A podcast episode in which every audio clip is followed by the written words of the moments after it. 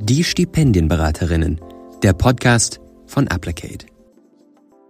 Willkommen zurück zu unserem Podcast. Hallo Annika. Hallo Niki. Heute haben wir Birte vom Beratungszentrum für Studienfinanzierung aus Hamburg zu Gast. Hallo. Birte. Danke für die Einladung. Schön, dass du da bist, Birte. Birte Eier arbeitet im Beratungszentrum Studienfinanzierung Hamburg und wir sprechen heute mit ihr über das Thema Studienfinanzierung, auch abseits von Stipendien. Birte hat Soziologie und öffentliches Recht studiert. Hallo. Hi, Birte. Schön, dass du da bist, Birte. Und ich würde gleich mit den ersten Fragen an dich starten. Hattest du denn selbst ein Stipendium? Nein, leider ne, hatte ich kein Stipendium. Ich wusste während meines Studiums zunächst auch gar nicht, dass es das gibt. Und als ich am Ende des Studiums drüber nachdachte, ich war dann, hatte, habe auch während des Studiums meine Tochter geboren, da hätte ich gut Unterstützung brauchen können. Da wusste ich überhaupt nicht, wie ich mich diesem Thema nähern sollte. Und äh, wenn du jetzt zurückdenkst an diese Zeit im Studium, was hättest du dir denn gewünscht, um besser unterstützt zu werden? Ja, die Finanzierung ähm, hat mich irgendwie schon lange beschäftigt. Ähm, ich habe erst eine Ausbildung gemacht, äh, weil ich aus einem sehr bildungsfernen Haushalt komme. Meine Eltern waren Landwirte und ähm, die wollten auch gar nicht, dass ich Abitur mache. Und dann habe ich erst eine Ausbildung gemacht und habe dann mein Abitur nachgeholt. Und während des Abis hatte ich aber keine Finanzierung durch meine Eltern und nur sehr wenig BAföG. Und das war echt schwierig. Und dann habe ich tatsächlich äh, nach dem Abitur auch erstmal so lange gearbeitet, dass ich elternunabhängig BAföG während des Studiums bekommen konnte. Und dann habe ich während des Studiums mein Kind geboren, ähm, was auch ein super Zeitpunkt war, aber finanziell relativ schwierig. Damals gab es zum Beispiel noch keine Verlängerung im BAföG. Also ich bin nach einem halben Jahr wieder an die Uni, was auch ganz schön schwierig war. Also und dann gab es ähm, dann war es damals noch so, dass man sagt, nee, der, Mann, der Vater ist ja zu Hause, da gibt es keine Verlängerung im BAföG. Das hat sich ja zum Glück geändert. Also das war schwierig und Elterngeld gab es ja auch fast gar nicht. Ähm, ich hätte damals gut Beratung brauchen können, wie man das Studium alternativ finanziert, zum Beispiel zu Stipendien oder Sozialleistungen. Unser Beratungszentrum Studienfinanzierung in Hamburg, wo ich auch studiert habe, gab es noch nicht. Und andere Beratungsbereiche waren mir damals nicht bekannt. Aber das hat sich ja zum Glück geändert und wir versuchen auch stetig unser Beratungsangebot hier bekannt zu machen. Super, vielen Dank schon mal für diesen kleinen persönlichen Einblick auch. Du hast schon sehr viele Sachen jetzt angesprochen, auf die wir gleich auch nochmal zurückkommen werden. Wir bei Applicate haben ja die Auffassung, dass Menschen insgesamt der Zugang zu Stipendien erleichtert werden sollte. Warum denkst du denn persönlich, ist das so wichtig? Also ich finde tatsächlich, dass zumindest jede Person die Informationen bekommen sollte, unter welchen Voraussetzungen man ein Stipendium bekommen könnte, weil viele denken ja, dass man Einserkandidat oder Kandidatin sein muss. Und das ist der tatsächlich nicht so. Also wir empfehlen den Studieninteressierten oder Schülerinnen oder auch Studierenden in den ersten Semestern immer, sich um ein Stipendium zu bewerben, wenn man eine 2,5 und besser ungefähr so im Abitur hat oder auch in den ersten Studienleistungen. Insbesondere dann, wenn man auch noch die weiteren Voraussetzungen der jeweiligen Stiftung erfüllt. Und hier ist natürlich gesellschaftliches und ehrenamtliches Engagement sehr wichtig, häufig wichtig bei manchen Stiftungen auch nicht. Also wenn es zum Beispiel um MINT-Fächer geht oder so, da äh, ist es vielleicht auch weniger wichtig, aber ähm, das ähm, finde ich sehr wichtig. Und viele wissen ja gar nicht, dass sie sich schon engagiert haben, zum Beispiel in ihrer Schulzeit.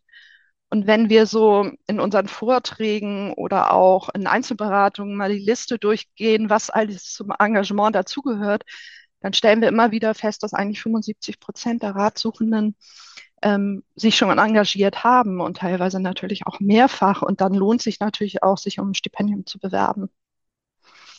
Ich denke aber auch, dass es insbesondere für Studierende mit besonderen Erschwernis, Erschwernissen wünschenswert wäre, wenn die ein Stipendium bekommen könnten. Zum Beispiel ja Studierende aus nicht akademischen Haushalten oder auch aus Familien mit äh, geringen finanziellen Mitteln oder aus Familien mit Migrations- und ähm, Fluchthintergrund, weil die haben ja in der Regel viel mehr Hürden als zum Beispiel Studierende, deren Eltern auch AkademikerInnen sind. Und ähm, da kann natürlich die äh, finanzielle und ideelle Unterstützung durch Stipendium eine erhebliche Erleichterung bringen. Und da freue ich mich, dass es euch gibt. Und wir verweisen natürlich auch sehr oft an euch, ähm, weil ihr einfach da eine hervorragende individuelle Beratung ja auch macht. Danke auf jeden Fall für die Komplimente zu der Arbeit, die wir leisten. Ihr macht natürlich vor Ort in Hamburg auch eine ganz wunderbare Arbeit zum Thema allgemeine Informationen zum Thema Studienfinanzierung. Vielleicht kannst du kurz erklären, was ist das Beratungszentrum Studienfinanzierung überhaupt und was machst du dort? Mhm. Also das Beratungszentrum Studienfinanzierung gehört organisationsrechtlich zum BAföG-Amt. Ähm, und wir machen aber ähm, den gesamten Service für Studierende ähm, und sind auch für die Öffentlichkeitsarbeit zuständig. Und wir beraten individuell zu den Studienfinanzierungsmöglichkeiten BAföG, zu Stipendien, zu Studienkrediten und auch zu den hauseigenen Darlehen, die wir haben. Und wenn andere Sozialleistungen wie Wohngeld oder Bürgergeld in Frage kommen, ähm, dann verweisen wir an unsere Kolleginnen im Haus vom Beratungszentrum Soziales Internationales. Wir sitzen hier ähm, in, an, auf dem Unicampus und äh, es gibt auch, also die Beratungszentren sind vereint in einem Haus, also das, unser Beratungszentrum, dann Soziales Internationales und das Beratungszentrum Wohnen, so dass die Ratsuchenden immer gleich ähm, alles vor Ort haben. Wir haben auch einheitliche Öffnungszeiten und so, damit die möglichst gut beraten sind und auch schnell Dinge ähm, erledigen können. Da das Studierendenwerk ja gemeinnützig ist, beraten wir selbstverständlich immer aus der per Perspektive der Studierenden, damit wir die Ratsuchenden dabei unterstützen können, dass sie möglichst die günstigste Studienfinanzierungsmöglichkeit finden und ähm, ja, und sich möglichst wenig auch verschulden müssen. Und ein wichtiges Thema ähm, unserer Öffentlichkeitsarbeit ist aber auch, dass wir Vorträge halten und Workshops geben und zu diesen Möglichkeiten aufklären. Wir gehen dafür zum Beispiel schon ähm, in Schulen, also in Präsenzveranstaltungen oder auch online, wenn das gewünscht ist, äh, wo wir viele BAföG-EmpfängerInnen vermuten, aber halten eben auch Vorträge an Hochschulen für die Studierenden. Ähm, oder für Masterstudierende oder auch Studieninteressierte und Studierende, die einen Fluchthintergrund haben oder auch für internationale Studierende. Genau, was mache ich im äh, Beratungszentrum? Ich leite das Backoffice, also ähm, es sind außer mir im Backoffice acht BeraterInnen, nee, Beraterinnen sogar, wir sind im Moment nur Frauen. Und ähm, ja, natürlich halte ich auch mal einen Vortrag oder springe auch mal in die Beratung rein, wenn es mal personell eng wird. Aber das ist so grob mein Tätigkeitsfeld. Und wenn jetzt gerade jemand zuhört, der sich sehr angesprochen davon fühlt, äh, wie funktioniert das? Also wer kann eure Angebote genau in Anspruch nehmen und gibt es das nur in Hamburg oder auch in anderen Universitätsstädten? Also ähm, jeder oder jede kann das Angebot wahrnehmen bei uns, die plant in Hamburg zu studieren oder bereits in Hamburg studiert. Ähm, und das können SchülerInnen sein, die Studien interessiert. Manchmal wenden sich auch die Eltern an uns. Da versuchen wir natürlich dann die ähm, zukünftige studierende Person auch einzubinden, weil das ist ja wichtig. Ähm, ja, alle Studierenden, das können auch Zweitstudierende sein, Teilzeitstudierende, ältere Studierende, Promotionsstudierende, auch für die sind wir noch zuständig und internationale Studierende. Also egal, welches Anliegen bei uns landet, da kümmern wir uns drum. Ähm, was war noch die zweite Frage? An anderen Studienorten ähnliche Möglichkeiten bestehen. Ach so, ja. Ähm, also mit dem Namen und der Größe der Abteilung und mit der Bündelung der Themen, also BAföG-Stipendien, Studienkredite, Darlehen, nicht. Da ist Hamburg schon was Besonderes. Aber trotzdem können Studierende sich bundesweit bei 57 örtlichen Studenten- und Studierendenwerken auch sehr gut beraten lassen. Dort ist die umfängliche Beratung eigentlich in der Regel immer bei den Sozialberatungen angesiedelt. Sehr cool. Wir, wir dachten jetzt, ähm, da wir selber in der Stipendienberatung sehr viele Fragen hören, die auch mit dem Thema BAföG und quasi übers Stipendium äh, hinausgehen, dachten wir, wir stellen dir einfach ein paar von diesen Fragen und du mhm. kannst die einmal so äh, in, in Gänze beantworten. Und ja. zwar eine der häufigsten Fragen. Wann beantrage ich am besten BAföG?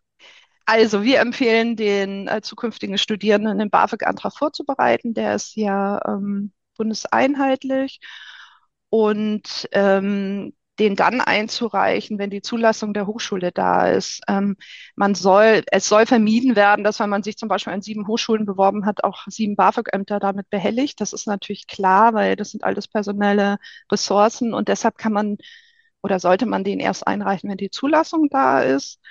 Man muss einmal im Jahr einen Weiterförderungsantrag stellen. Da empfehlen wir das immer zwei Monate vor Ablauf des alten Bescheides zu machen, damit möglichst keine Zahlungslücke entsteht, weil ja die Bearbeitung auch immer ein bisschen dauert. Und wenn jetzt eine Person leider nicht ähm, den Anspruch hat, BAföG zu bekommen, welche alternativen Finanz Finanzierungsmöglichkeiten mhm. gibt es denn? Da muss man un grundsätzlich unterscheiden, ob die Person die Grundvoraussetzungen nicht erfüllt. Also es gibt ja ein paar Voraussetzungen. Die Altersgrenze ist ja glücklicherweise angehoben worden auf 45 Jahre. Die Ausbildung muss förderfähig sein. Also zum Beispiel Teilzeitstudiengänge werden nicht gefördert, nur Vollzeitstudiengänge. Man muss auch manchmal gucken in dualen Studiengängen, ob man da BAföG kriegen kann. Das ist eigentlich nur dann möglich, wenn der Theorieanteil überwiegt und die Hochschule muss sich dafür für BAföG natürlich akkreditiert haben und die Staatsangehörigkeit spielt eine Rolle. Mm, das ist aber ein sehr weites Feld, weil selbst Studierende, die ein abgelehntes Asylverfahren haben und ähm, im Besitz einer Duldung sind, können auch BAföG kriegen, wenn sie sich hier 15 Monate rechtmäßig aufhalten und natürlich alle anderen mit einem sicheren Aufenthalt, sichereren Aufenthaltsstatus. Also bei internationalen Studierenden, die über Visum kommen, die können häufig kein BAföG bekommen, also nur in ganz wenigen Ausnahmefällen. Und das, wenn man diese Grundvoraussetzungen nicht erfüllt, dann kann man zum Beispiel ähm, Wohngeld beantragen. Aber auch Wohngeld, da sollte man sich beraten lassen, weil man darf da nicht zu viel und nicht zu wenig Geld haben. Eine Alternative könnte natürlich ein Stipendium sein. Das muss man immer schauen, weil wenn man zum Beispiel hm, den Leistungsnachweis im BAföG nicht erbringt, dann ist auch die Frage, ob de zu dem Zeitpunkt ein Stipendium sinnvoll ist. Also da sollte man sich wirklich immer von, äh, beraten lassen. Äh, Studienkredite können eine Möglichkeit sein. Im Moment raten wir eigentlich eher davon ab, also zumindest von dem KfW-Studienkredit. Das haben bestimmt schon viele gehört, dass der Zinssatz, der ja variabel ist und sich alle halbe Jahre ändert, jetzt bei 9,01 Prozent ist, was ähm, wirklich krass ist. Also das haben wir noch nicht erlebt und das treibt auch tatsächlich zahlreiche Studierende in die Schuldenfalle. Ähm, aber es gibt einen günstigeren, also im Moment auch nicht mehr so ganz günstig, aber günstiger Bildungskredit und natürlich auch noch andere Kredite. Also da wäre bestimmt auch gut, sich ähm, dann nochmal vom örtlichen Studierendenwerk beraten zu lassen. Wenn man am Ende des Studiums zum Beispiel das BAföG ausläuft, dann gibt es vielleicht auch noch Darlehensmöglichkeiten, aber das sollte man immer bei dem örtlichen Studierendenwerk oder Studentenwerk klären, was für einen in Frage kommt. Du hast es gerade zum Ende hin tatsächlich angesprochen, was ich als nächstes fragen wollte. Und zwar, mhm wenn man sich jetzt ähm, vielleicht im letzten Semester befindet oder in den letzten zwei oder man muss vielleicht noch die Abschlussarbeit fertig machen. Welche Alternativen sind dir da vielleicht bekannt, um, um diese Abschlussphase noch finanziell gestemmt zu bekommen? Ja, also es gibt ein paar Stipendienmöglichkeiten für die Studienabschlussphase. Wir haben auf unserer Website, das können natürlich auch gerne alle nutzen, äh, dazu auch eine Liste erstellt, äh, welche Möglichkeiten es gibt. Die ist natürlich auch auf Hamburg ähm, ähm, orientiert, aber auch es gibt auch bundesweite Stiftungen. Ähm, der Bildungskredit kann eine Möglichkeit sein. Ähm, der KfW-Studienkredit natürlich grundsätzlich auch, aber eben mit der Einschränkung, dass man das ja überhaupt nicht mehr sicher ist, wie hoch die Zinsen sein werden. Und wie gesagt, im Moment würden wir davon auch eher abraten. Und bei uns in Hamburg gibt es zum Beispiel auch ein Darlehen für die Studienabschlussphase, wenn man jetzt keine anderen Möglichkeiten mehr hat, also zum Beispiel auch keinen ähm, Bildungskredit oder kein BAföG mehr bekommt, dann kann man sich bei uns melden. Also im Moment haben wir auch noch äh, den KfW-Studienkredit mit drin, dass man den vorrangig beziehen muss. Da müssen wir jetzt aber intern mal diskutieren, weil das kann man eigentlich den Studierenden gar nicht mehr zumuten. Aber ähm, das sind grob Alternativen und vor allen Dingen ist Wohngeld auch eine echte Alternative und wird oft unterschätzt, weil die Höhe des ähm, Wohngeldes hat sich doch sehr erhöht in den letzten Jahren und auch die berücksichtigungsfähigen Mieten, sodass das, wenn man Wohngeld bekommt, eine ganz wichtige Säule der Studienfinanzierung sein kann. Aber es macht schon Sinn, sich da auch vorher mal mit zu beschäftigen, weil man eben nicht zu wenig Geld haben darf. Das soll ein Zuschuss zur Miete sein und eben nicht zu den Leben, anderen Lebensunterhaltskosten, aber eben auch nicht zu viel haben darf. Wir haben jetzt von dir schon allerlei sehr hilfreiche Tipps gehört zu welcher Art von Studienfinanzierung es eben gibt. Wenn wir jetzt vielleicht einen äh, bisschen allgemeineren Blick auf das Thema noch wählen, welche Tipps würdest du den Studierenden oder potenziell Studierenden allgemein zum Thema Studienfinanzierung gerne mit auf den Weg geben? Äh, Studieninteressierten würde ich gerne mit auf den Weg geben, ähm, dass sie sich vorher schon mal mit dem Thema BAföG beschäftigen und gucken, ähm, also vielleicht auch eine BAföG-Probeberechnung machen. Also in, bei uns in Hamburg haben, bieten wir das an für alle, die planen, in Hamburg zu studieren. Ähm, ich, das machen, glaube ich, nicht alle Studenten und Studierendenwerke. Das müsste man vor Ort klären. Man kann auch eine BAföG-Proberechnung im Internet machen. Da gibt es einen ganz guten BAföG-Rechner. Das Problem, ich würde mich darauf immer nicht verlassen und trotzdem BAföG-Antrag stellen, weil man immer nicht so richtig weiß, habe ich jetzt die richtigen Werte eingegeben oder wenn die Eltern in Rente ähm, gegangen sind, dann muss man sowieso eine, erstmal eine umfängliche Nebenberechnung machen, weil Renten ja auch besteuert werden. Und das wird da alles, das wird dann nicht unbedingt berücksichtigt in einem Online-BAföG-Rechner. Ja, ich würde immer sagen, den BAföG-Antrag rechtzeitig vor, vorbereiten, stellen. Ähm, zu Stipendien würde ich tatsächlich sagen, dass man sich wirklich sehr rechtzeitig auch vor dem Studium schon äh, darum kümmert, also recherchiert, welches Stipendium kommt überhaupt für mich in Frage ähm, weil die Bewerbungsfristen häufig auch sehr lang sind, also vor Beginn des Studiums oder, ähm, oder der Förderung äh, muss man sich häufig schon drei, dreiviertel Jahr oder Jahr vorher bewerben. Also von daher, da sollte man auch einen zeitlichen Vorlauf einplanen. Ähm, wie findet man ein Stipendium? Also das kann man gerne auch auf unserer Website sich nochmal anschauen. Wir haben ähm, Suchmaschinen äh, getestet und Stipendiendatenbanken und die haben wir in einer Liste, sogenannten Eigenrechercheliste zusammengestellt. Das spart viele Stunden Arbeit, wenn man die nutzt. Ähm, man kann natürlich auch erstmal beim örtlichen Studierendenwerk gucken, ob sie dazu etwas veröffentlichen, aber sonst kann man natürlich gerne unsere Website nutzen auch.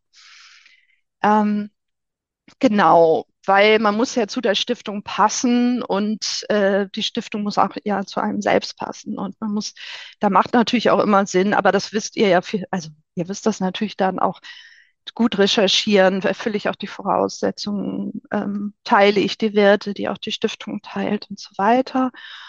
Ähm, wenn man, was immer hilfreich ist, wenn man nicht weiß, wie man das Studium finanzieren soll, dass man ähm, einen Termin beim örtlichen Studierendenwerk oder Studentenwerk macht. Bei uns zum Beispiel auf der Website haben wir auch einen Studienfinanzierungsrechner, wenn man erstmal eingibt, welche Ausgaben habe ich, welche Einnahmen habe ich voraussichtlich, dann errechnet sich dann vielleicht eine Finanzierungslücke, dass man auch genau weiß, wie viel Geld fehlt mir eigentlich noch und dass man damit dann auch einen Beratungstermin einholt. Genau. Und dann, wenn äh, auf jeden Fall würde ich immer einen BAföG-Antrag stellen. Also kann man auch parallel zur Bewerbung um ein Stipendium machen und kann dann den BAföG-Antrag auch zurückziehen. Sollte man zum Beispiel von einem der staatlichen Gartenförderungswerke gefördert werden, weil das ist ja die günstigere Finanzierung. Aber auf jeden Fall ähm, das ruhig parallel laufen lassen, bis man auch weiß, was klappt. So, zum Abschluss haben wir noch eine Frage, die auch so ein bisschen eher äh, in die Zukunft schaust. Und zwar, mhm. wenn du einen Wunsch frei hättest, was muss sich vielleicht grundlegend ändern, damit Studienfinanzierung leichter oder einfacher zugänglich wird? Mhm. Ehrlich gesagt habe ich mehrere Wünsche. Darf ich auch mehrere Wünsche äußern? Super. Also beim BAföG wird ja in der Regel das Einkommen der Eltern berücksichtigt ähm, wenn das nicht elternunabhängig gezahlt wird. Dafür muss man ja schon längere Zeit gearbeitet haben. Und da würde ich mir, ich würde mir mehr Elternunabhängigkeit wünschen. Also zumindest auch, dass die Freibeträge, ähm, die beim, vom Einkommen der Eltern berücksichtigt werden, nochmal deutlich erhöht werden. Da hat sie, die jetzige Bundesregierung ja schon auch ordentlich was gemacht. Also die Freibeträge haben sich bei der letzten BAföG-Reform um 20,75 Prozent erhöht. Das hatten wir in den ganzen Jahren vorher nicht. Das ist schon mal erfreulich.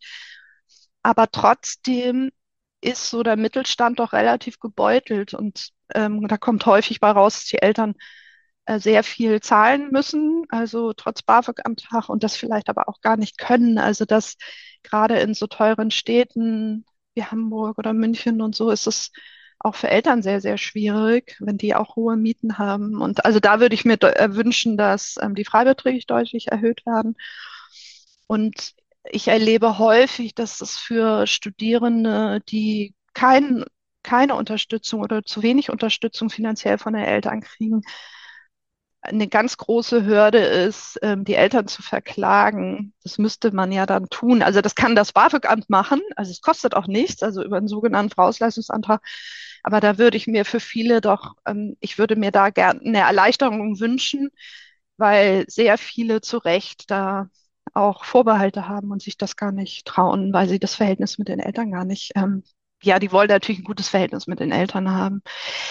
Ja, zu, was ähm, ja ganz wichtig ist und ja auch ständig durch die Presse geht und ja auch nachvollziehbar ist, dass BAföG bedarfsdeckend sein müsste. Also, also die ta tatsächlichen Kosten müssten abgedeckt werden und der Mittelwert der Lebenshaltungskosten, die ein Studierender oder eine Studierende hat, die nicht bei den Eltern lebt, liegt bei 1083 Euro für Wohnen, für Verpflegung, Hobbys und Lernmittel und dem Semesterbeitrag. Und hier sind die Krankenversicherungskosten noch nicht mal mehr eingerechnet. Und das BAföG zahlt aber für diese Posten, also kann man maximal 812 Euro kriegen. Und ähm, deutlichsten wird das ja bei dem Thema Wohnkosten, weil die ähm, in der aktuellen Empirika-Studie, da wurde nochmal deutlich, wie hoch ähm, der Standardpreis für ein, äh, für ein unmöbliertes ähm, WG-Zimmer ist. Und der liegt bei, in Hamburg bei 550 ähm, in München sogar bei 700 und im Mittel bundesweit bei 446 Euro. Und man kriegt aber übers BAföG nur eine Wohnkostenpauschale von 360 Euro. Und das ist tatsächlich natürlich nicht ausreichend. Also in sehr, sehr wenigen Städten reicht das überhaupt nur aus, aber in den meisten eben nicht. Und dann fehlt den Studierenden das Geld zum Leben und BAföG ist sowieso geringer als Bürgergeld. Also auch da sieht man nochmal, dass das einfach ähm, nicht ausreichend ist. Also es liegt unter dem Existenzminimum. Also das würde ich mir ganz, ganz dringend wünschen, dass sich da was tut. Ja, ich würde mir aber auch zum Thema Stipendien wünschen, dass die finanziellen Mittel aufgestockt werden könnten, weil zurzeit nur circa fünf Prozent der Studierenden ein Stipendium bekommen. Und ja, und dann finde ich natürlich diese Geschichte, dass die Zinsen beim KfW-Studienkredit so exorbitant hoch sind, ehrlich gesagt eine totale Katastrophe. In der Pandemiezeit wurden die Zinsen auf Null reduziert, da haben auch Studierende den abgeschlossen. Und jetzt äh, ist der Zinssatz bei 9 Prozent, 9,01 Prozent und die sind halt völlig ausgeliefert, weil der sich halt alle halbe Jahre ändert und man auch nicht einfach so so schnell da rauskommt, weil man, da muss man den ja auch zurückzahlen in absehbarer Zeit. Und da muss dringend was unternommen werden, dass die Studierenden nicht in eine Schuldenfalle geraten. Ja, du hast sehr viele wichtige Punkte angesprochen und wir wollen aber ja jetzt mit einem bisschen positiveren Stimmungsbild äh, die Folge enden. Deswegen fragen wir dich gerne nach deinen Empfehlungen, die du vielleicht an ja, junge Studierende hast oder Menschen, die kurz vorm Studieneintritt stehen. Was würdest du gerne denen mitgeben? Das kann, weiß ich nicht, ein Lebensmotto sein, es kann ein Podcast, ein Buch, was auch immer sein oder einfach nur ein mhm. hilfreicher Ratschlag. Mhm. Also erstmal würde ich sagen, haben Sie habt keine Angst vor ähm, den BAföG-Schulden, weil ähm, auf jeden Fall einen BAföG-Antrag stellen. Man kann über 56.000 Euro kriegen für ein gesamtes Studium und muss aber nur 10.000, 10 Euro zurückzahlen und auch erst fünf Jahre nach dem Studium. Also ich habe aus eigener Erfahrung erlebt, in dem Moment, wo man BAföG zurückzahlen muss, da kann man es auch. Also keine Angst vor den BAföG-Schulden haben. Ähm, und ein Studium lohnt sich in jedem Fall. Also nicht nur für die persönliche Weiterentwicklung, sondern am Ende werdet ihr auch ziemlich sicher auch wirklich ein gutes Einkommen haben, auch wenn die, Studien, äh, die Studienzeit vielleicht finanziell kann es ja auch ein bisschen eng werden, aber ähm, das wird sich dann ja mit größter Wahrscheinlichkeit umkehren, wenn ihr mit dem Studium durch seid. Und ich kann euch sehr empfehlen, euch mit dem Thema Stipendien, Stipendien zu beschäftigen. Ähm, nutzt gern auch die Beratung, die es vor Ort gibt oder auch von Applic Aid, die sind echt super. Arbeiterkind ist auch eine sehr gute Adresse, ähm, wo man sich ähm, zu Stipendien auch gut beraten lassen kann oder auch begleiten lassen kann bei der Bewerbung. Und ähm, das ist auf jeden Fall, wenn man ein Stipendium bekommt, wirklich eine extreme Erleichterung, weil man ja das Geld geschenkt kriegt, aber auch noch ähm, eine ganz starke ideelle Förderung und ist einfach auch gut für euren Lebenslauf. Ja, und ich wünsche euch ähm, auf jeden Fall, dass ihr eine gute Studienzeit habt. Super. Ein toller Abschluss, wie ich finde, von dieser Folge. Ähm, danke, Birte, dass du heute zu Gast warst in unserem Podcast. Ähm, alle Infos, die du jetzt auch gedroppt hast, mit irgendwie auf der Website findet man das und so weiter, werden wir auf jeden Fall bei uns in den Show Notes noch vermerken. Das heißt, dort könnt ihr alles nachschauen. Und sonst würde ich sagen, wir hören uns beim nächsten Mal wieder. Ähm, bis dahin. Tschüss. Tschüss, danke. Tschüss. Idee und Umsetzung Nicole Hessberg und Annika Scharnagel. Mit Unterstützung von Domi, Pia, Jan, Lionel und dem Team der Stipendienberatung von Applicate.